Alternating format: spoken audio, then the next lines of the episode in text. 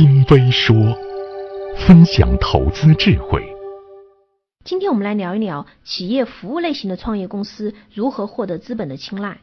什么是企业服务公司呢？简单的说，就是给企业提供服务的公司。与饱和的个人服务领域相比，企业服务领域市场尚未成熟，而需要服务的企业数量却在高速增长。这些优势都足以让一些企业服务类型的创业公司大展拳脚。那到底创业公司应该如何吸引融资呢？我和八戒基金的总经理孙伟做了一番探讨。孙总在投资企业服务创业项目上有着多年的经验。首先，孙总指出，应该根据你的客户定位分析来确定你的商业模式，做好产品和市场导向。